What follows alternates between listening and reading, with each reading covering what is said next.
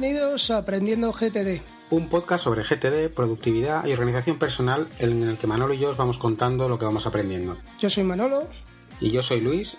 Y hoy vamos a hablar sobre Bullet Journal, un método analógico en la era digital.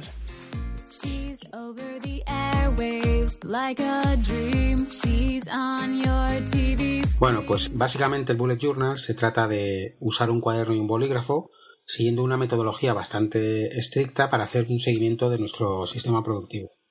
El Bullet Journal también lo vais a ver referido en otros sitios como Bujo o como BJ. Entonces, ¿el Bullet Journal qué sería? ¿Una agenda de toda la vida? Bueno, el Bullet Journal eh, fue, es un sistema creado por, por Ryder Carroll, que es un diseñador de productos digitales que vive en, Brooklyn.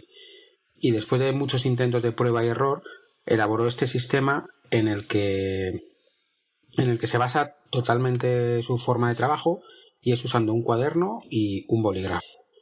Es un sistema, tiene una ventaja que usa métodos analógicos. En una era en la que somos esquicios con las apps y con tal, pues una cosa tan sencilla como un cuaderno. Es un sistema totalmente personalizable en el que hay unas reglas, pero tú luego ahí ya lo organizas como quieres. Puedes usar el bullet journal como tu lista de tareas, lo puedes usar como un cuaderno de notas, como un cuaderno de dibujo, como un diario, como un calendario, como un planificador, pero casi todo el mundo lo acaba usando mezclando todos ellos, porque ahora lo veremos que se puede organizar por partes e irlo combinando todo en el mismo cuaderno. Mm, vale, bueno, ¿y cómo funciona esto? Este sistema, lo que os he dicho antes, lo que hay que ser es estricto en la forma de, aplicarlo. ¿Vale? Y entonces importa mucho cómo se ordena y se ordena en una cosa que se llama módulos. Cada uno de ellos especializado en una temática. Por eso antes os decía que, que puede ser una lista de tareas, puede ser un cuaderno de notas, porque cada módulo es una parte que tú dedicas a, tu productividad. Hay cuatro módulos, cuatro módulos fundamentales que deben estar en todos los bullet journal, que son el índice, el registro de actividades futuras, el registro mensual y el registro diario. Entonces, bueno, si quieres, Manolo, te voy explicando un poquito qué es cada uno de estos cuatro. Eso te iba a decir, esos cuatro módulos, ¿tú qué haces? ¿Reservas unas partes del cuaderno para cada módulo? O sea, una parte para el índice, unas hojas para las actividades futuras. Efectivamente, por ejemplo, empezamos con el índice. El índice es por lo que empezamos nuestro cuaderno, lo ponemos al principio y le reservamos una serie, una serie de hojas. Tiene la ventaja que de un vistazo vamos a poder ver todo nuestro bullet journal de todo el año o de todo el mes o de, o de todo lo que nos dure cada cuaderno. Y entonces lo que hacemos es poner, por ejemplo, eventos a futuro, páginas de 6 a la 8. Y sabemos que en la página de 6 a la 8 tenemos todos nuestro, nuestro registro de eventos futuros. Eh, luego, por ejemplo, hay proyectos que nos van a ocupar varias hojas, pues varias hojas además salteadas, pues ponemos el proyecto de nuevo blog, pues está en las páginas 10, en la 15, en la 19 y en la 22. Eso nos va a permitir en cualquier momento que tenemos que recuperar información, ir ahí y encontrarlo rápidamente. Por eso os digo que hay que ser estricto en cuanto a cada vez que se hace algo ir al índice a apuntarlo, pero si coges la costumbre, rápidamente encuentras todo. El siguiente módulo principal es el registro de actividades futuras. Es eh, un, listado de esas actividades que tenemos que hacer en un futuro o aquellas que queremos hacer algún día. Eh, una buena idea es, según abres el cuaderno y que te quedan las dos páginas vistas, divides cada página en tres tiras horizontales y entonces podríamos dedicar cada una un mes. Entonces tenemos eh, a una vista seis meses y en la siguiente vez que abramos otros seis meses. Y ahí pues vas apuntando cada mes las cosas que tienes que hacer. Estás, por ejemplo, en enero, pero te estás acordando que en septiembre tienes quieres asistir a un evento, pues no sé, más fácil, ¿no? Que en octubre quieres asistir a las JPO. Pues tú te pones a asistir a las JPO en octubre. Y ya te puedes olvidar de él, pero cuando tú hagas las revisiones, ya sabrás que tienes que incorporar eso a tu a tu sistema. Luego está el registro mensual, que también usándole una, una página doble, o sea, según abres el cuaderno te queda una página a la izquierda y una página a la derecha, le dedicas una eh, página doble cada mes. Entonces, en la página de la izquierda pones en una columna 1, 2, 3, 4, 5, 6 hasta todos los días del mes y luego le pones al lado si es lunes, martes, miércoles, jueves o viernes. Toda esa página la usas como un calendario del mes. Ahí apuntas los eventos y las cosas que tienes que hacer cada día. Muy esquemáticas. Y en la parte de la derecha, las tareas de ese mes. Esto es fácil porque vas a ver todo el mes eh, de golpe. Y luego, por último, en estos cuatro que hemos dicho principales, eh, está el registro diario, que sirve para el seguimiento del día a día, que es básico, apuntas la fecha eh, del día seguido de todas las acciones y anotaciones que, que posteriormente procesaremos, ya sea haciéndolas, programándolas o lo que necesitemos. O sea, realmente tú apuntas arriba lunes eh, 25 de, de enero y apuntas ahí, pues tengo que hacer esto, tengo que hacer esto. Y luego hay otra serie de módulos que no son los fundamentales, pero que sí que son buenos tenerlos. Por ejemplo, podrías tener un registro semanal, que sería como el registro mensual, pero pasado a, a semanas. Entonces tú los domingos te pondrías, analizarías toda tu semana. Yo creo que es una buena recomendación, porque a mí el registro mensual se me hace demasiado tiempo con el ritmo de vida que llevamos. Puedes tener también eh, una parte dedicada a hacer listados de películas, libros, discos o aplicaciones que quieres utilizar o que quieres que quieres probar o que quieres leer o que quieres ver. ¿Te ha quedado claro de momento hasta ahora cómo funciona? Sí, lo único, a ver, yo hoy voy a hacer un poquito de abogado del diablo, ¿no? Voy a hacer preguntas un poco con mala leche para Luis. Entonces, ¿qué pasa si se te acaba el cuaderno? ¿Tienes que empezar a migrar todo a un nuevo cuaderno o utilizas a lo mejor una carpeta de, anillas? O... La gente que se dedica a hacer, eh, que usa mucho Bullet Journal, son muy defensores de las, de las libretas Moleskine. Y esas, sabes que no se les puede, no se les puede poner nada. O sea, que tiene que ser eh, el cuaderno y ya está. Entonces, una vez que finalizas el cuaderno, lo que haces es coger un cuaderno nuevo, vuelves a arrancar tu índice, vuelves a arrancar tu registro de actividades futuras, tu registro mensual y digamos que migras, arrastras todo a ese cuaderno. Hay que tener en cuenta que, vamos, que un cuaderno normal y, corriente te puede durar fácilmente un año entero. O sea, que tampoco es una actividad que tengamos que hacer cada por tres. De todas maneras, luego un poco más adelante vamos a hablar con, porque este tema de la migración hay que hacerlo casi mes a mes. Entonces ya ahora lo veremos eh, un poco más, más en detalle.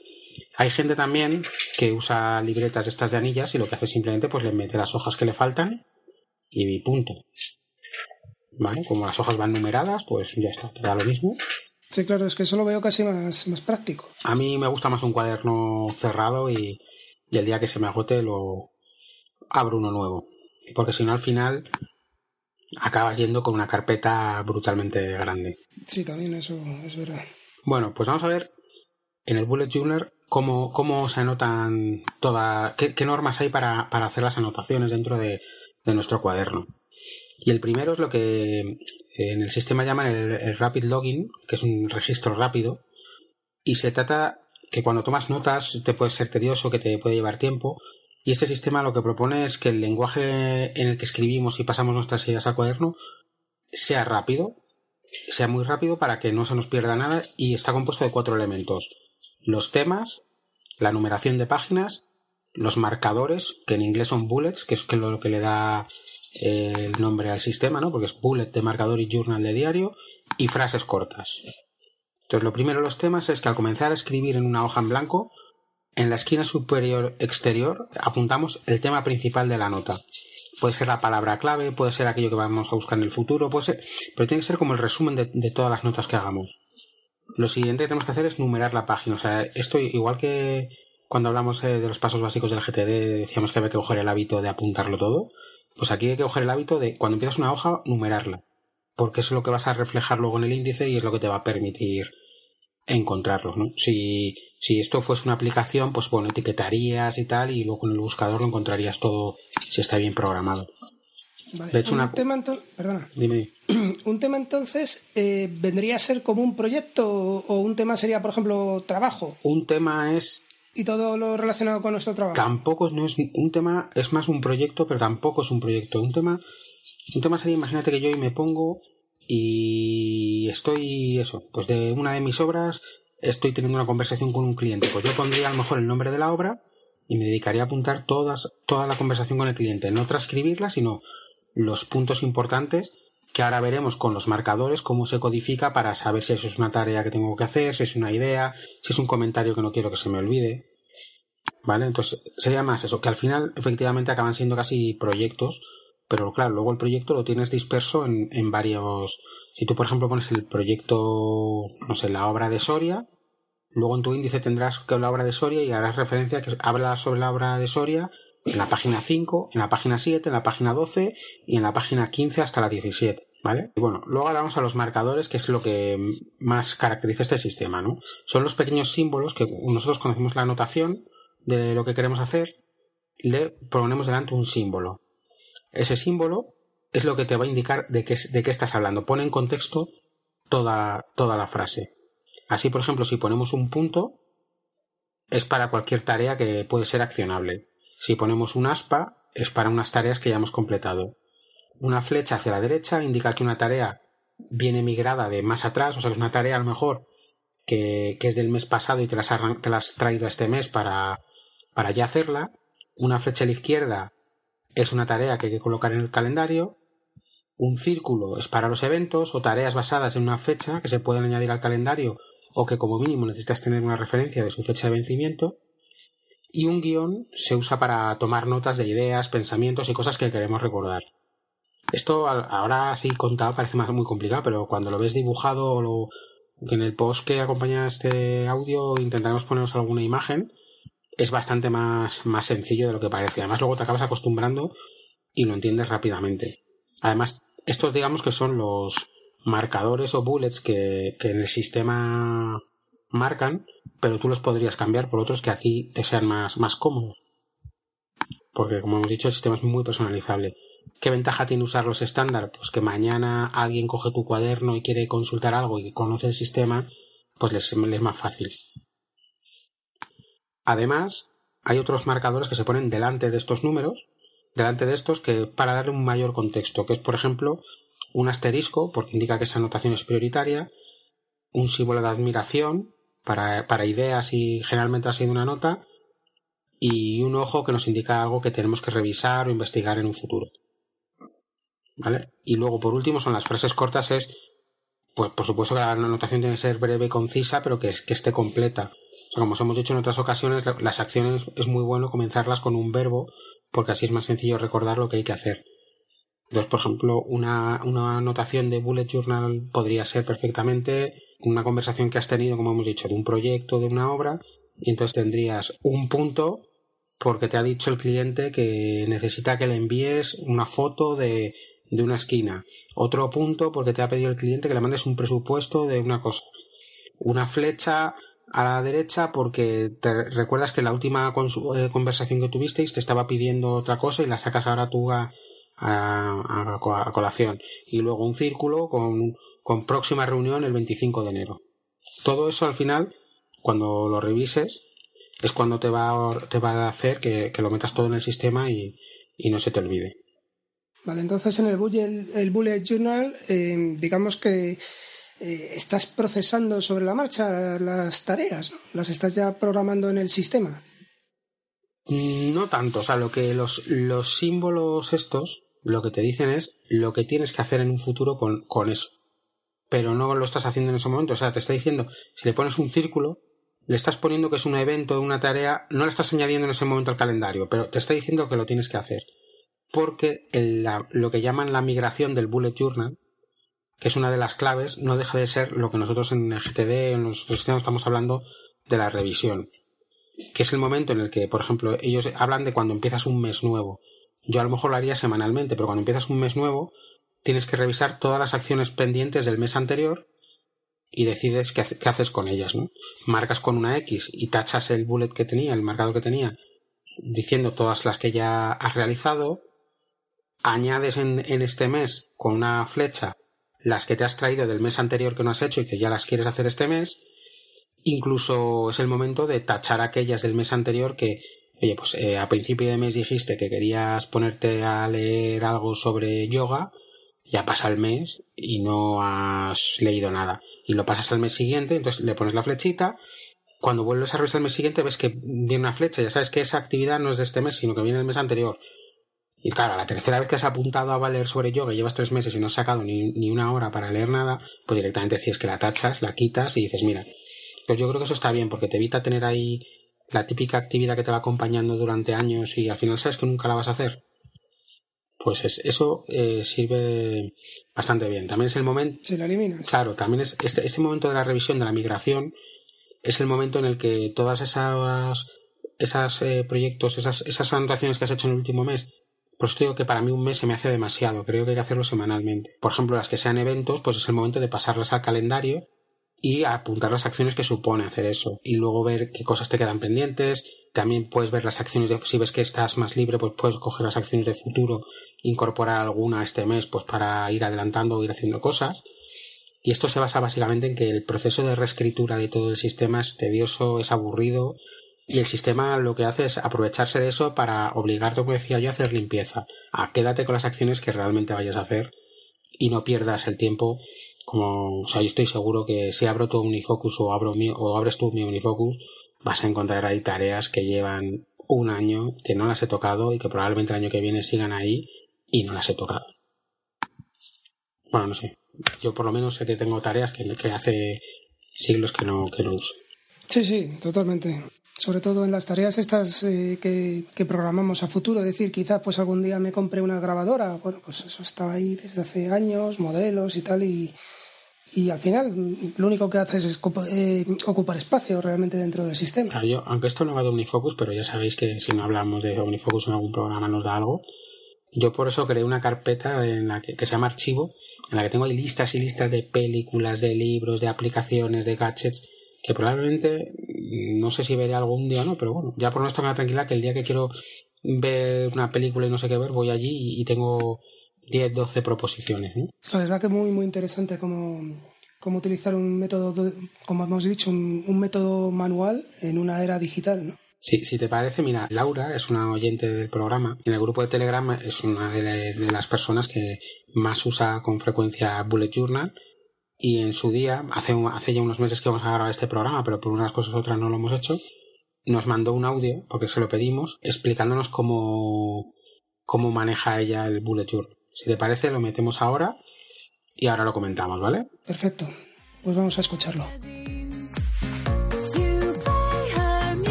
Hola chicos, les envío este audio para hablarles de mi experiencia con el Bullet Journal como herramienta de organización.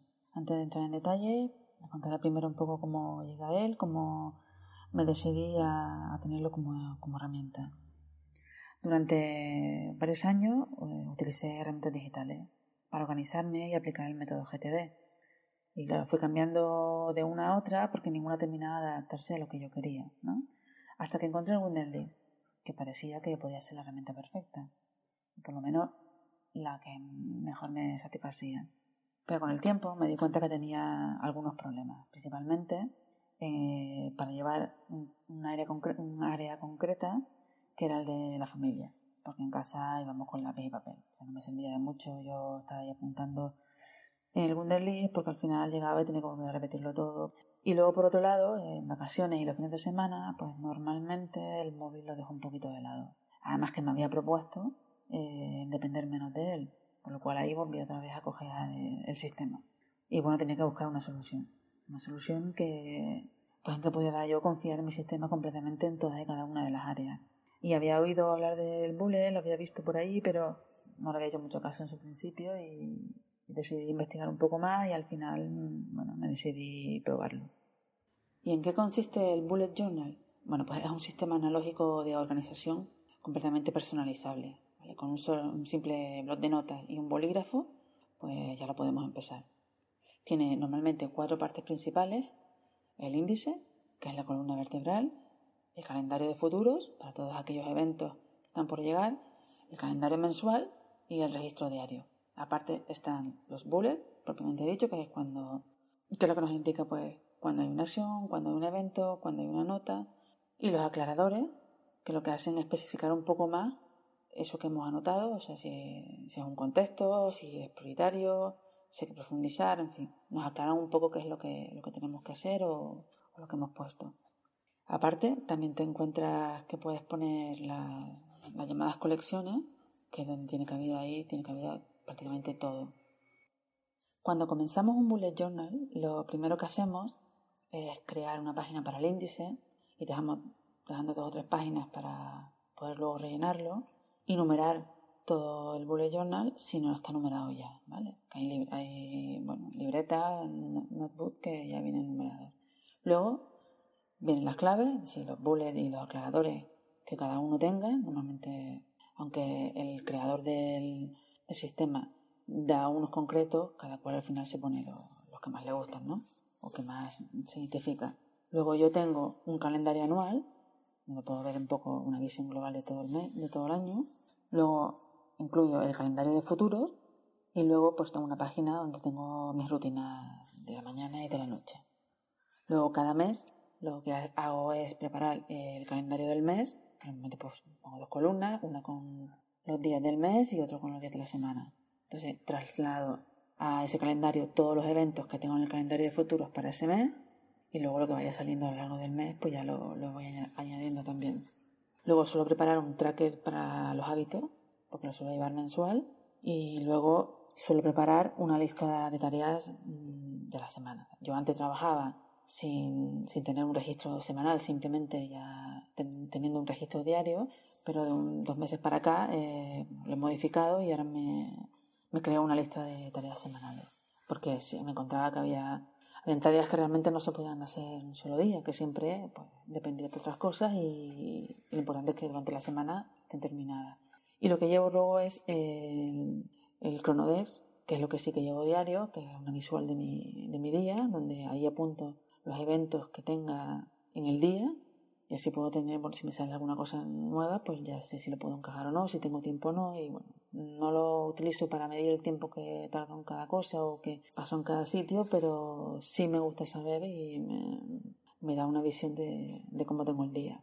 Durante la revisión semanal, normalmente suelo traspasar las tareas que me hayan quedado de la semana anterior, las que he de hacer todos los días, que tengo dos o tres tareas que he de hacer todos los días, pues las apunto y luego, bueno, todas aquellas cosas que tenga pendiente por, por, hacer, ver cuáles puedo ir activando y cuáles son las que tendrían que salir en esa semana o que tendría que preparar para cosas futuras que tuviera que entregar o cosas así. Por otro lado, tengo las colecciones, que algunos son checklist, que son bueno, del trabajo, que son trabajos tipo. Y luego, con aplicación del GTD, tengo la lista de proyectos, tengo una lista a la espera, la lista de algún día tal vez y el checklist de revisión. Luego aparte, pues tengo repartidos a lo largo del, del bullet journal pues hojas de notas o de ideas. Todas las colecciones están eh, anotadas en el índice, exactamente en qué sitio del journal están. Y al comienzo de cada mes, la página que empieza y la página que termina, pues también lo suelo tener reflejado. De tal manera que si quiero buscar cualquier cosa, pues es muy fácil de encontrar.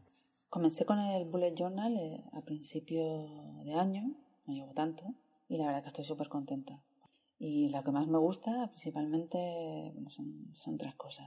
Que es simple, no necesita una curva de aprendizaje como muchas aplicaciones que, bueno, que te pegas un montón de tiempo, no terminas de cogerle el truco y al final muchas veces hasta desistimos, ¿no?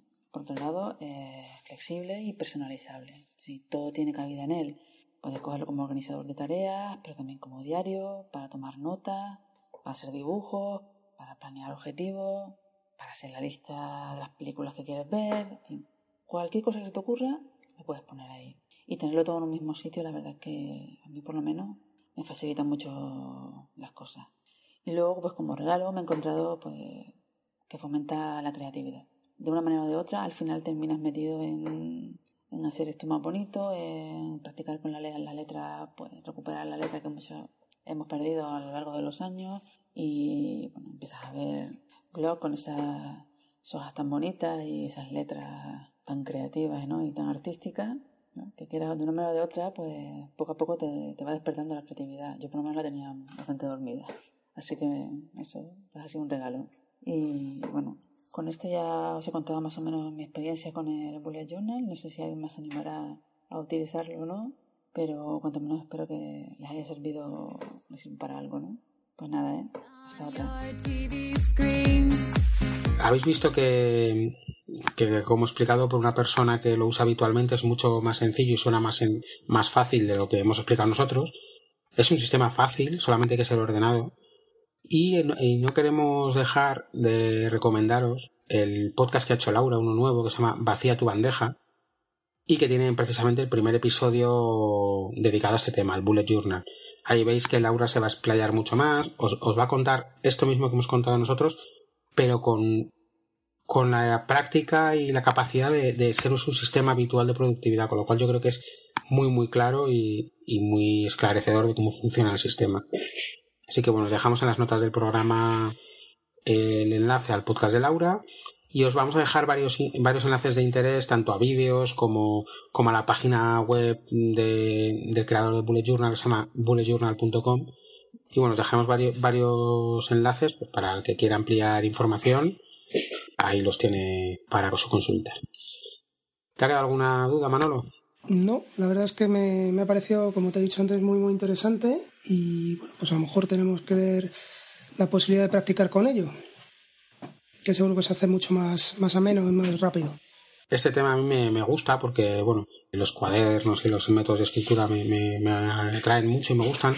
Sé que es un tema que no a todos nuestros oyentes les interesa porque además ya lo hemos comentado, pero bueno, hay que hablar de todo y sobre todo hay otra gente que a lo mejor descubre este sistema y, le apetece probarlo. Yo tengo que decir que empecé, lo he estado probando solamente para una, una, parte de mis de mis temas desde el 1 de enero y he aguantado hasta el 7 de febrero usándolo. Ya he dejado de usarlo de nuevo y me he vuelto a, a tenerlo todo digital, pues porque si bien antiguamente no usaba Bullet Journal, pero usaba cuadernos y con un sistema no tan, no tan metódico como el Bullet Journal, pero más, más casero, pero, pero que se, se asemejaba en la forma de trabajo. Ya hoy en día me he acostumbrado tanto a las herramientas digitales que no, que no podría dar el paso atrás. Y bueno, aprovecho para deciros que, aprovecho para deciros por último que la página de Bullet Journal no hay una aplicación sobre Bullet Journal, pero el propio creador dice que bueno, que si que si estás interesado en crear una y tal, que hables con ellos, que, que tienen registrado el tema del Bullet Journal, pero que están abiertos a colaboraciones con, con programadores. Así que bueno, si te apetece ponerte a alguien que sepa programar con esto, pues ahí tiene una opción. Yo creo que esto ya ha sido otro episodio ¿no? del podcast. Sí, si te ha gustado, te agradeceríamos que dejases una reseña en iTunes o en iVoox para dar a conocer el podcast. Y también puedes contactarnos por mail en aprendiendogtd.gmail.com o en nuestros Twitter personales, el mío es arroba manolo-molero y el mío es arroba lsblasco o en el Twitter del podcast arroba aprendegtd y por supuesto también nos esperamos en el grupo de Telegram que se puede entrar con el enlace que tenéis que acompaña este audio y bueno, que ya somos ciento, más de 150 personas, pues hablando de productividad y ya de muchos más temas. Así que nada, nos vemos en el próximo episodio. Hasta la próxima.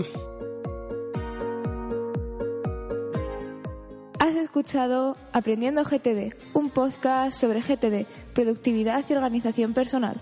La sintonía del programa es el tema Sea de Lily Wolf, disponible en jamendo.es.